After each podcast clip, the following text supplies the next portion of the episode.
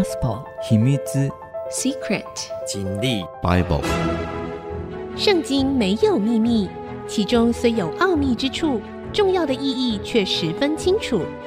请听曾阳晴为你解密。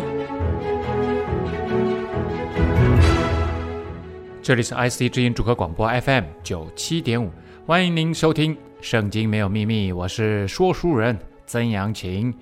这个节目呢，同步在 Spotify 以及 Apple 的 Podcast 上架。如果您在 Podcast 收听，欢迎您按一下订阅啊，就会每一集收到我们的节目，收听方便。喜欢我们的节目呢，也欢迎您到 Apple 的 Podcast 评五颗星，并留下您的心得，给我支持与鼓励啊。上一次的节目呢，我们说到了啊，以色列在君王时期啊，分裂为南北两国。然后呢，哎，在南国哈，整个就是算是犹大国哈，以犹大支派为主的这个国家，他们的第九位君王乌西亚王哈，算是在当时文治武功都是最强盛的哈，啊，他执政年限也是最长的哈，到五十二年。那在乌西亚王的时候呢，啊，他后来在呃执政晚年呢，啊，这个人晚节不保啊，突然这个。不知道是什么性子大发哈，然后呢，就想要进圣殿去烧香，这是祭司的事情啊。那这个当然后来被上帝惩罚哈，就长了大麻风，一直到他死的日子，他就没有办法再进宫里面去了，因为长大麻风的他会传染给别人啊。那在律法上面的规定呢，也是不洁净的。啊，根本就不能够与人接触，所以他在别的呃宫殿就被隔离了，由他的儿子来接续他执政。那我们上一次节目里也说到了，在乌西亚王的这一个时间呢，一直到之后，他其实跨四个君王的时期的先知以赛亚啊，我们稍微介绍了一下以赛亚的啊这样子的一个服侍年间哈。好。那今天的节目呢，要跟大家来讲北国啊，这个以色列国呢，最后几位君王哈，我们要交代一下，北国其实是呃这个比较早被灭掉的啊。那他的这个君王呢，还有人民呢，就很早就被掳到了亚述帝国去。犹大王乌西亚三十八年，耶罗波安的儿子撒迦利亚在撒玛利亚做王，以色列王六个月。那耶罗波安二世啊，啊，这是算是北国以色列国的第四王朝啊，耶户王朝啊的一个重要的君王耶罗波安二世，他的儿子撒迦利亚啊，他登基做以色列王只有六个月啊，连一年都不满啊，这个算是很可怜呐。那撒迦利亚也算是耶户第四王朝的最后一位君王哈，最后一位君王。那基本上呢。当时哈，因为整个处于一个内乱的状态，他行耶和华眼中看为恶的事情，效法他列祖所行的，不离开尼巴的儿子耶罗波安，使以色列人陷在罪里的那罪啊。这个耶罗波安呢，并不是他的爸爸耶罗波安，而是呢最早的以色列分裂的时候，在所罗门王结束了以后分裂的那一位。耶罗伯安哈，那他拜了金牛犊啊，自己造了两个金牛犊哈，在伯特利跟但啊，一南一北，让人民去拜啊，不想让他们回耶路撒冷去啊，因为想说回到南国耶路撒冷去，那我的人民不都被抢走了吗？啊，他为了自己的权利做了这样一个精密的设计哈，但是没有用。好，呃，亚比的儿子沙龙背叛他哦，这个六个月没什么事情干了哈，然后呢，马上就被背叛了。啊。沙龙啊，沙龙的意思呢，就是 shalom shalom，就是平安的意思哈。显然是不平安的哈，所以名字叫什么不重要，做什么才重要。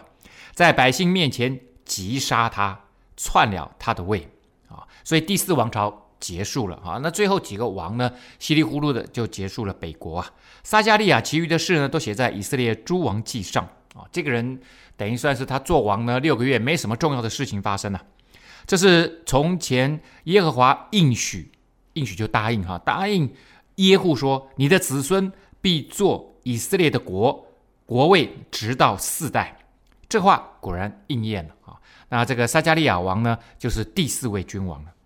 犹大王乌西亚三十九年，亚比的儿子沙龙登基在撒玛利亚做王，多久？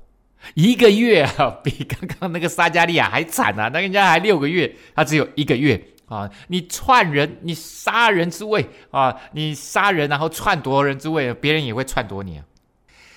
加底的儿子米拿现从德撒上撒玛利亚，杀了亚比的儿子沙龙，篡了他的位啊！那这个米拿现呢？啊，应该是传统的说法，然后以色列人。的历史的传统说法呢，他是耶罗波安二世还在位的时候的军队的元帅啊，军队的元帅。那撒迦利亚被杀了以后呢，他在想，怎么会是你沙龙？这个当然是沙龙杀的，没错。可是怎么会是你沙龙继位？我最有权力的是我啊，我是元帅啊，他才是真正继承啊这个王位的呃第一不二人选，第一人选呐、啊，所以呢，他就从得撒，得撒呢，就是在北国哈最早的首都，呃，最早的北国的五位君王其实都在定都在得撒，后来才搬到撒玛利亚来。是在北国最有名的一位君王叫亚哈王哈，他的爸爸暗利的时候呢，才经营这个地方，然后搬到这个地方来。他其实离撒玛利亚很近啊，就在撒玛利亚首都的东北七点五公里的地方。然后呢，他就进来就杀了沙龙啊，杀了沙龙，然后也篡位了。沙龙其余的事和他背叛的情形都写在以色列诸王记上，一笔带过，没什么好写的，就一笔带过哈。那时米拿县从德撒起，攻打提斐萨和其他四境，击杀城中一切的人，剖开其中所有的孕妇，都因他们没有给他开城。这个听起来很恐怖啊！米拿现哦，它从德沙，德沙我们刚刚讲，在撒玛利亚东北七点五公里，它攻到了撒玛利亚，然后呢，再打到提斐萨。提斐萨在哪里呢？就在撒玛利亚的西南，所以它从这个东北往西南攻，攻到了撒玛利亚，再往西南再挺进十公里，就到了提斐萨。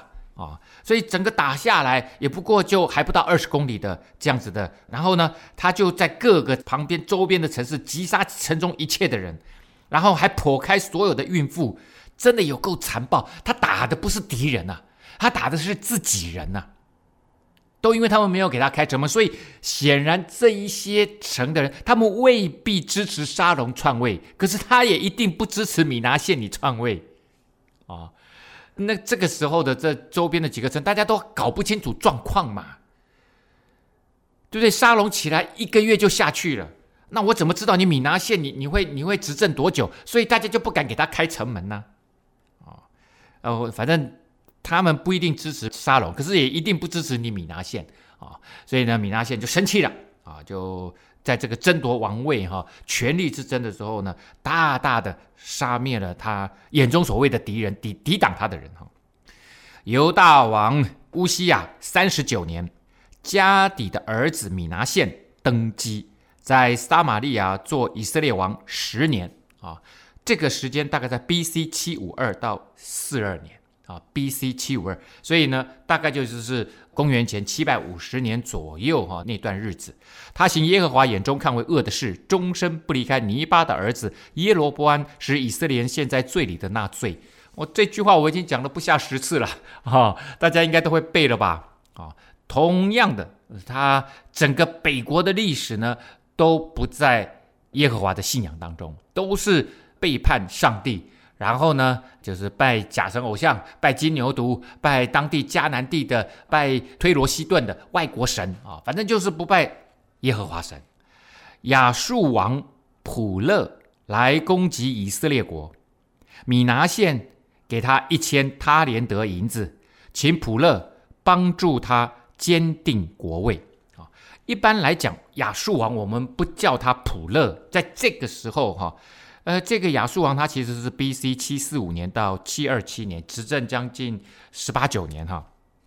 那这位普勒王呢，他的名字呢，原来如果说王位哈 t i l a t h p i l e s e r 一般来讲不叫普勒啊。为什么他叫普勒？P-U-L-U 哈，这是亚述文哈。但是呢，因为他后来攻占了巴比伦，他在巴比伦呢也登基了一次啊，这个是在 B.C. 七二九年的时候，也就是他执政倒数第三年的时候哈，他攻取巴比伦，然后呢，他给自己取了一个巴比伦的名字叫普鲁哈普鲁这样子哈，一千他连得银子啊，米拿现呢，因为看到了亚述王哈来攻击他们啊，那攻击这个以色列国呢，然后呢，他就给他呃，就说那求饶吧啊，当附庸吧。啊，就给他一千他连的银子，差不多是三十四吨、三十四公吨的银子啊，请普勒帮忙他建立、建立他的国位哈。那米拿县呢，这时候其实国政哈啊，已经这个乱当中啊，哦，所以呢，呃，其实国家也没钱，那他的钱要从哪里来呢？我们先休息一下，稍后再回到节目的现场。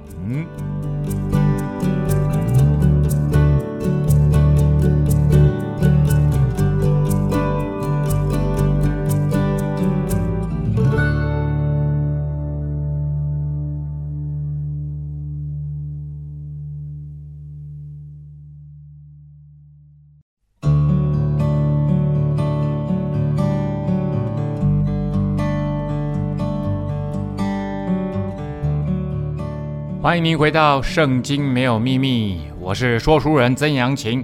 刚刚我们讲到了以色列在君王时期的时候，北国，呃，他的这位米拿县啊，米拿县应该已经是倒数第四位君王了。他是北国的第十六位君王啊，第十六位啊啊，米拿县他执政十年啊，他还是篡位来的。那刚刚我们讲了，他必须拿出三十四吨的银子啊。啊，给这个亚述王啊，在讨好他，成为附庸，请他来帮助他坚定他的国位啊。显然他自己也知道他的国位在国内并不稳呐、啊。于是呢，这三十四吨的银子是怎么来的哈、啊？他向以色列一切大富户索要银子啊，啊，跟他们讨银子啊，使他们各出五十舍客勒，就给了亚述王。于是亚述王回去，不在国中停留啊。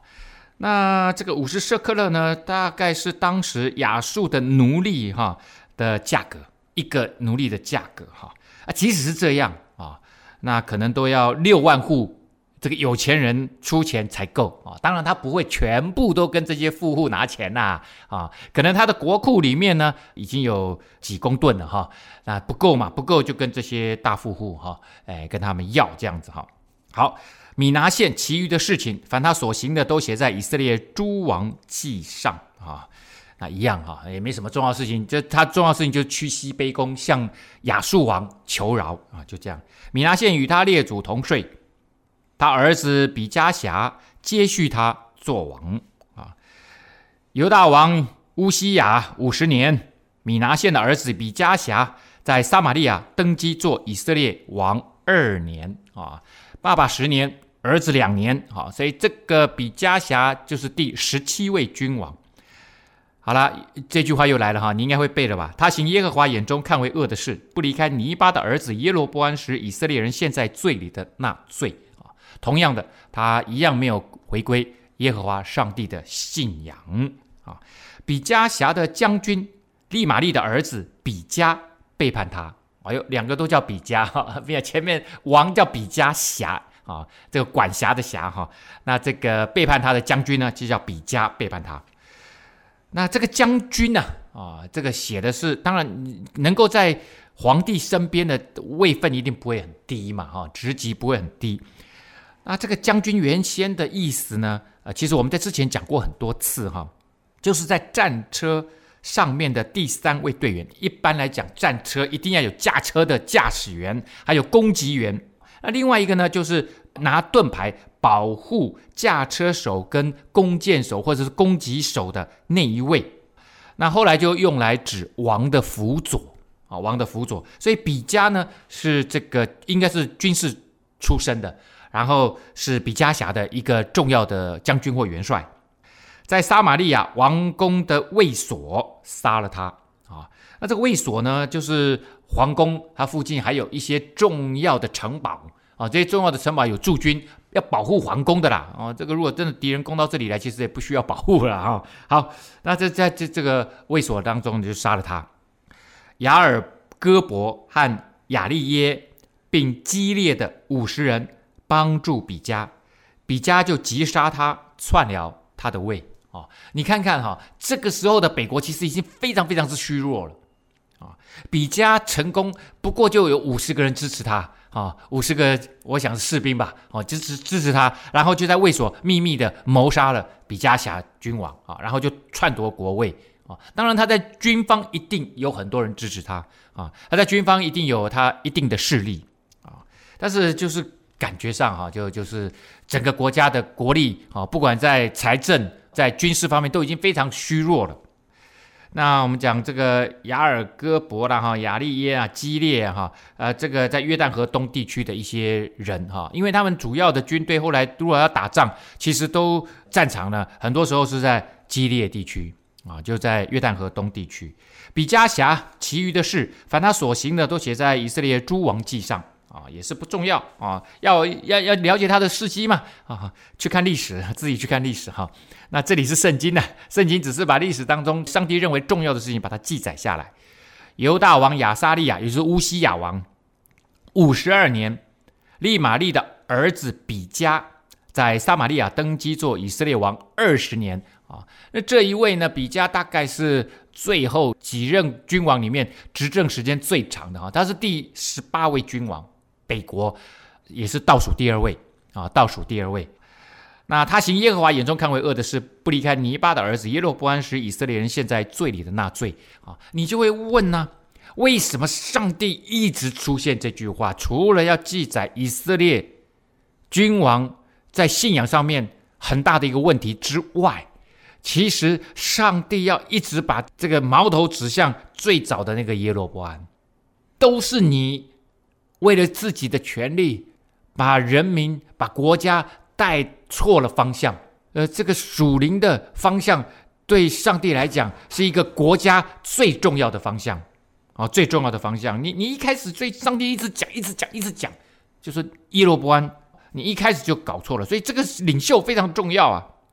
以色列王比加年间，亚述王提格拉庇列色，就是我刚刚讲的哈，提格拉庇列色。啊，皮勒斯哈，那来夺了以云、亚伯伯玛加、亚挪、基迪斯、夏索、基列、加利利和拿佛他利全地，将这些地方的居民都掳到亚述去了。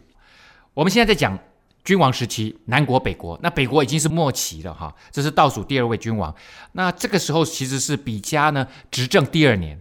我们看到了以色列最北部的，在北部的这些土地啊，呃，加利利海，我们知道它的地方。那所以加利利海的东岸、西岸更北方，其实这整一大块啊，这整一大块什么下索、基列，基列是在约旦河东嘛，哈。那下索呢，也是他们北部的一个重要的城镇。以前最早他们下索等于算是北方的中心呢、拿佛他利这是最北的他们的支派。那整个大北方。全部都被掳走了，这是第一批被掳走的人。第二批被掳走呢，其实就是整个北国剩下的以撒玛利亚为中心、首都为中心的这些人民被亚述掳走了。那后来呢，只剩下犹大国。那犹大国最后是被巴比伦灭了，而且掳走了。所以以色列这块土地上面呢，不管是南国或北国，他们最终的命运都是被灭，而且呢被掳走啊，掳到两河流域去。啊，掳到两河流域去。那现在讲的，这是第一批被掳走的人，而在这边特别指出了有加利利哦。耶稣后来诞生，虽然在伯利恒，伯利恒是在耶路撒冷附近，很近很近啊，不到五公里的地方，还是八公里哈，反正很近呐。啊，那在那里诞生，可是后来他真正居住的地方，他的妈妈的故乡呢？呃，爸爸的故乡其实是在拿撒勒，拿撒勒就是加利利地区。那耶稣主要的传道的。三年半，大部分都在加利利地区，所以呢，这一块土地其实是最早被毁灭的，也是最贫穷的啊。各方面来看呢，在以色列的这块土地上面，这命运是最多舛的。好，那呃这些地方哦，拿弗他利、下索，这都在北方，然后基地是在更北，基地是在更北。好，那加利利地区、基列地在约旦河东哈，大部分就是这样子的一个状况了哈。这是最首先。被沦陷的地区，哈，乌西亚的儿子约坦二十年，以拉的儿子何西亚背叛利玛利的儿子比加，击杀他，篡了他的位。所以你会发现，最后这几个王都是篡位、篡位、篡位、篡位。那这边讲到了哈，乌西亚执政五十二年哈，那个时候呢，比加他登基了，之后乌西亚的儿子约坦登基，然后比加呢，他后来也被最后一个王何西亚给篡位了。哦，这整个过程大概都是这种弑君呐、啊，这也没什么君的了哈。然后呢，篡位的一个模式，在最后几个君王大概都是这样子。所以他这边又讲了比加其余的事，凡他所行的，都写在以色列诸王记上。所以我说。呃，roughly 的很快的 review 一下最后几位君王啊，然后以色列王利玛加的儿子比加第二年，犹大王约西亚的儿子约坦登基啊。那刚刚也就讲到了，比加登基之后呢，没多久，其实乌西亚就死了啊，由他的儿子约坦来登基。好，那我们的镜头呢，就先转到了约坦身上啊，转到了南国约坦的身上。约坦到底做了什么事呢？我们先休息一下，稍后再回到节目的现场。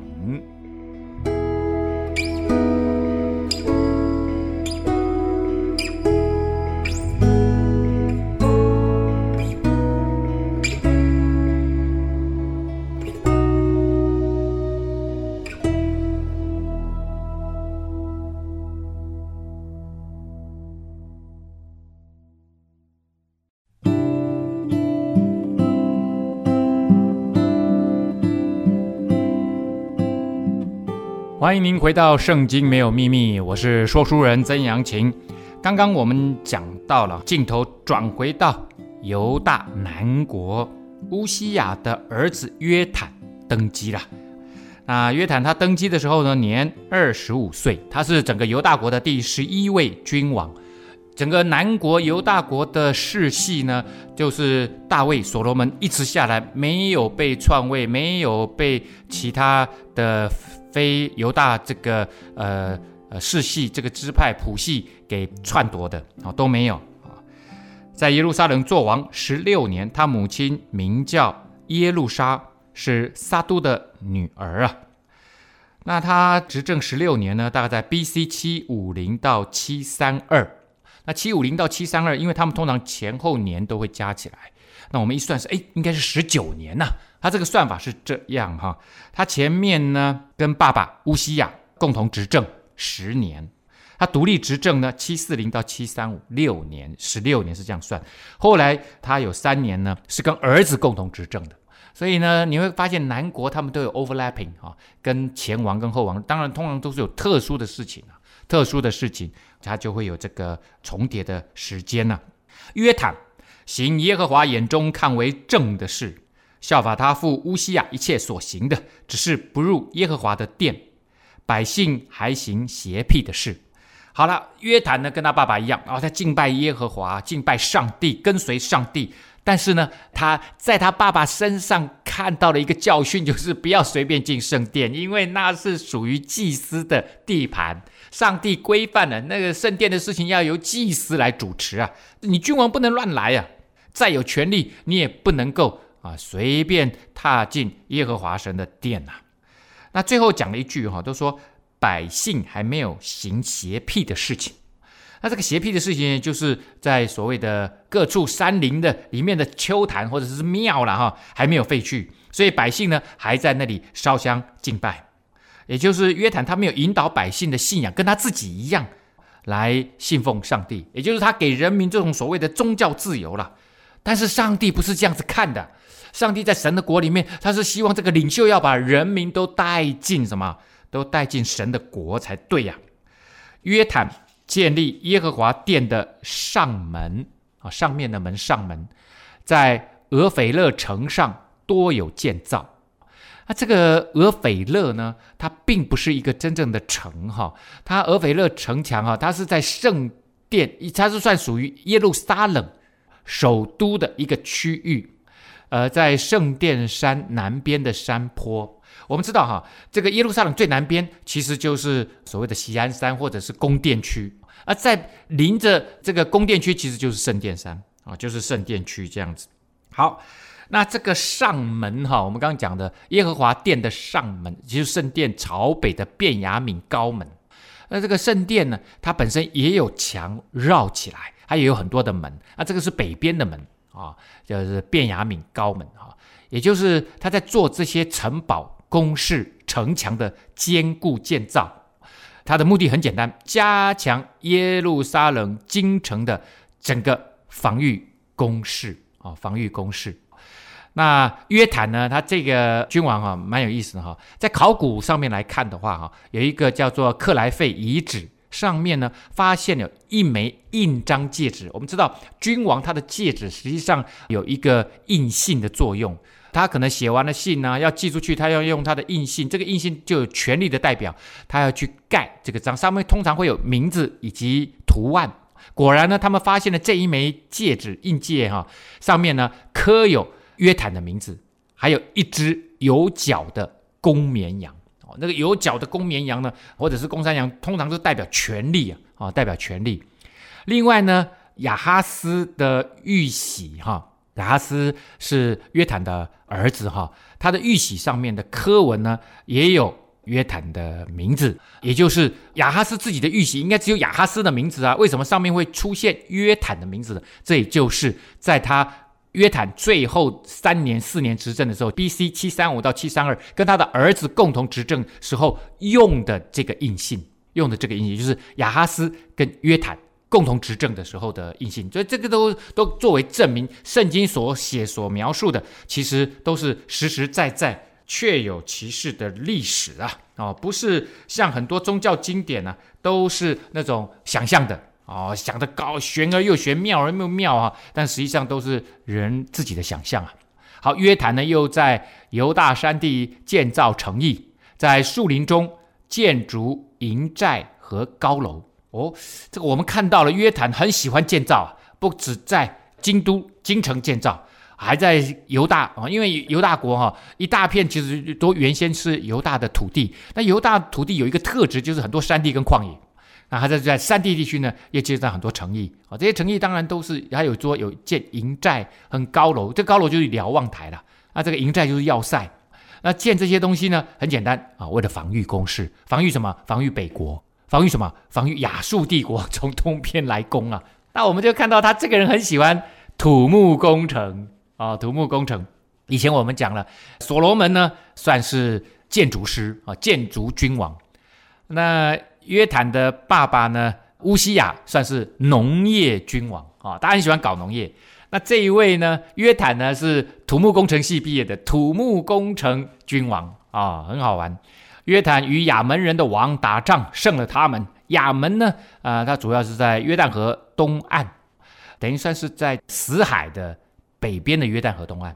那边有一条支流，约旦河的支流叫亚伯河附近。那更南边就叫摩押人了，啊、啊，所以摩押人的北边呢就是亚门人，这都是约旦河东的啊、这些国家。他跟他们打仗，赢了他们，当年他们就进贡了银子一百他连得啊，一百他连得。一百他连得大概是三千四百公斤的银子，小麦一万戈尔，一万戈尔呢，大概就是两百二十万升，大麦一万戈尔，这都是两百二十万升哈。第二年、第三年也是如此啊，这三年应该就是他独立执政所完成的功业，他的功勋呐、啊。约坦在耶和华他神面前行正道，以致日渐强盛。上帝要说，犹大国在末年的时候还能够这么强盛啊，都是因为上帝帮助他。那上帝为什么要帮助他呢？因为这个君王敬畏上帝，所以上帝就祝福他手所做的事工啊。约坦其余的事和一切征战，并他的行为，都写在以色列和犹大列王记上啊。所以犹大王呢，哎，他主要的事情，第一个，除了他敬畏上帝。第二个呢，他喜欢土木工程，到处建要塞，到处建城堡、瞭望台。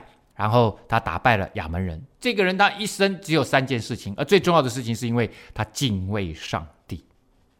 他登基的时候年二十五岁，在耶路撒冷做王十六年。约坦与他列祖同睡，葬在大卫城里。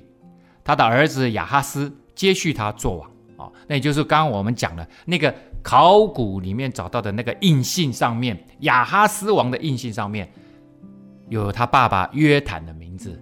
两人是由共同执政前后将近四年的时间，而这个四年时间呢，并没有算在约坦的执政，所以一直讲说，这边又重复一次说，约坦只执政十六年，其实他执政将近二十年，有至少有十八九年了。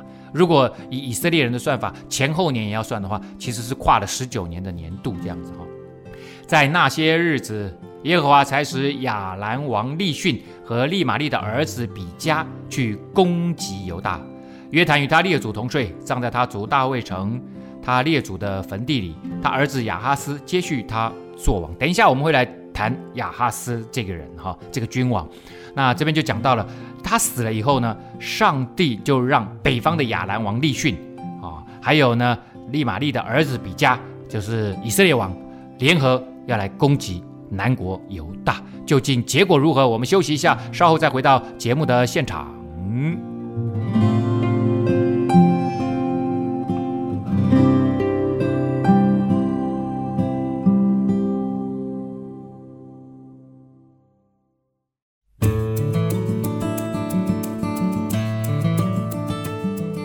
欢迎您回到《圣经没有秘密》，我是说书人曾阳晴。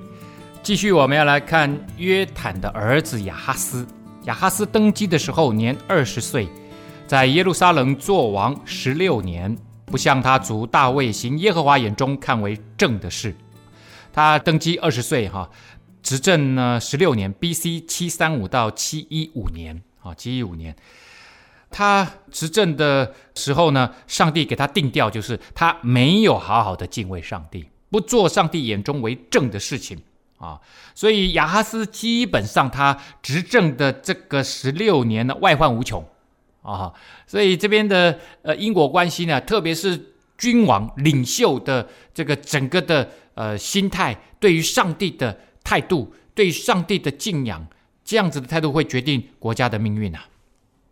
好，却行以色列诸王的道，又铸造巴力的像，并且在新嫩子谷烧香，用火焚烧他的儿女，行耶和华在以色列人面前所驱逐的外邦人那可憎的事啊！好，那呃，第一个他去学北国以色列君王的道啊，那北国呢，其实巴力从这个西顿国传入北国啊。推罗西顿，特别是在亚哈王的那个时代，亚哈王因为他娶的老婆，耶洗别呢，就是西顿王的儿女儿啊啊，所以这样子的信仰直接带进了，带进了什么？带进了呃这个国家，而且呢，他在国家大大的推展，还设立了巴利的四百个先知啊，还有这个反正呢很多的这种先知哈，可是呢，一直到现在，到了亚哈斯王才传入南国。才传入南国，他还去铸造巴力的像啊，有那个像才好拜嘛啊！而且呢，在新嫩子谷烧香，新嫩子谷呢就在耶路撒冷城的西南角，等于是包住西南角，然后东南角呢就有另外一个山谷哈，吉伦西山谷。那这边两个是连在一起的哈，在新嫩子谷烧香，用火焚烧他的儿女啊！哎呦，怎么把自己的儿女用火焚烧？因为他们要献给什么？献给摩洛神。他们认为这样子的献祭啊，这个摩洛神才会保佑他。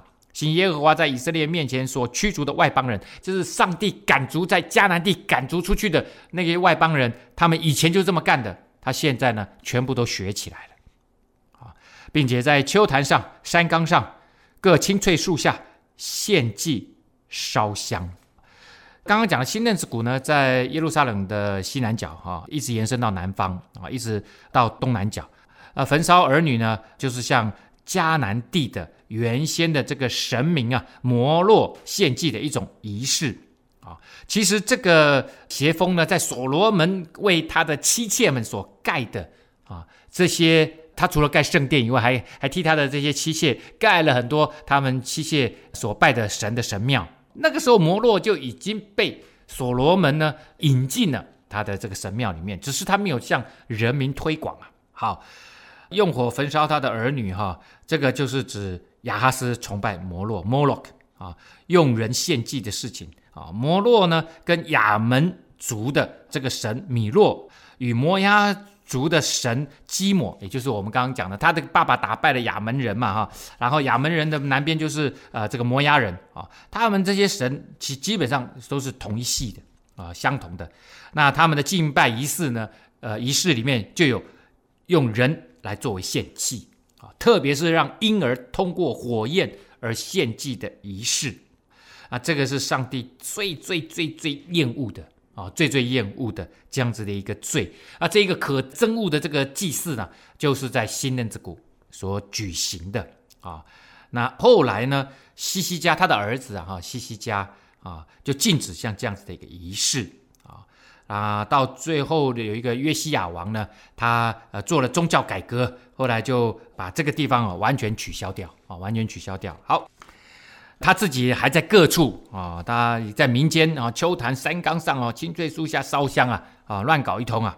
所以耶和华他的神将他交在亚兰王手里，亚兰王打败他，掳了他许多的民带到大马色去。神又将他交在以色列王手里，以色列王向他大行杀戮啊。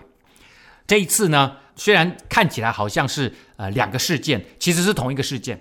这一次是北国跟亚兰国，我们知道北国就以色列国，以色列的北边就是亚兰国哈，他的这个联手来往南攻打南国，应该有一个一点程度是逼迫犹大要加入他们对抗亚述国的行列。可是我们知道南国呢，在约坦王的这个时候，其实他们已经是拿钱去让亚述国啊来等于算是有一点。成为亚述国那个时候的一个附庸就对了哈。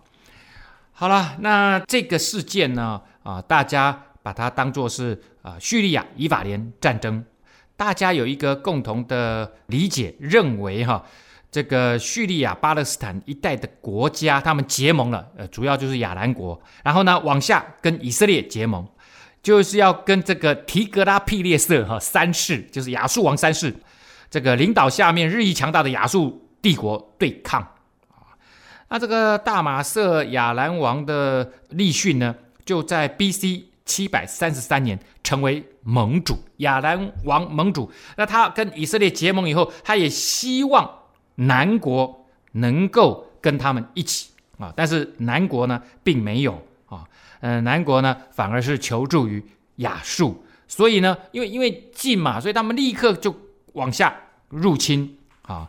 然后也战败了，呃，也打败了这个南国犹大国，就是当时亚哈斯在执政的南国。那这个代表是神的审判与惩罚临到了南国。利玛利的儿子比加一日之间杀了犹大人十二万，都是勇士啊，因为他们离弃了耶和华他们列祖的神。这个比加，我们大家还记得吗？我们在第二段的时候特别讲到了哈，这是倒数。北国倒数第二位君王比加啊，大家在末年，北国末年的时候执政时间最长二十年哈。然后呢，哇，他对自己人下手一点都不手软呐，一天之间就杀了犹大这个军人十二万。为什么呢？原因不是你比加特别厉害，上帝已经说明了，是因为他们南国离弃了耶和华他们列祖的神啊，所以这是上帝临到了上帝的惩罚。审判临到了南国啊，有一个以法莲的勇士名叫细基利，杀了王的儿子玛西亚和管理王宫的亚斯利干，并宰相以利加拿。以法莲的勇士啊，细基利啊，他呢出来杀了很多人呐、啊、哈。那以色列人掳了他们的弟兄，连妇人带儿女共有二十万，又掠了许多的财物，带到撒玛利亚去了。特别讲述了哈，因为以法莲是主要是北国很重要的一个支派，这个勇士叫西基利啊，把王的儿子哈马西亚，这个应该不是现今亚哈斯的儿子，而是指之前君王的儿子，那但是他有王子的身份，他应该也是一个将军啊，那在征战当中被杀的。还有管理王宫的亚斯利干，管理王宫就是王宫的总管啊，还有宰相。以利加拿都被杀，所以基本上这一次的战役极其猛烈啊！那以色列还掳了他们的这个妇人呢、儿女、年轻人，掳了二十万，掳到了撒玛利亚去。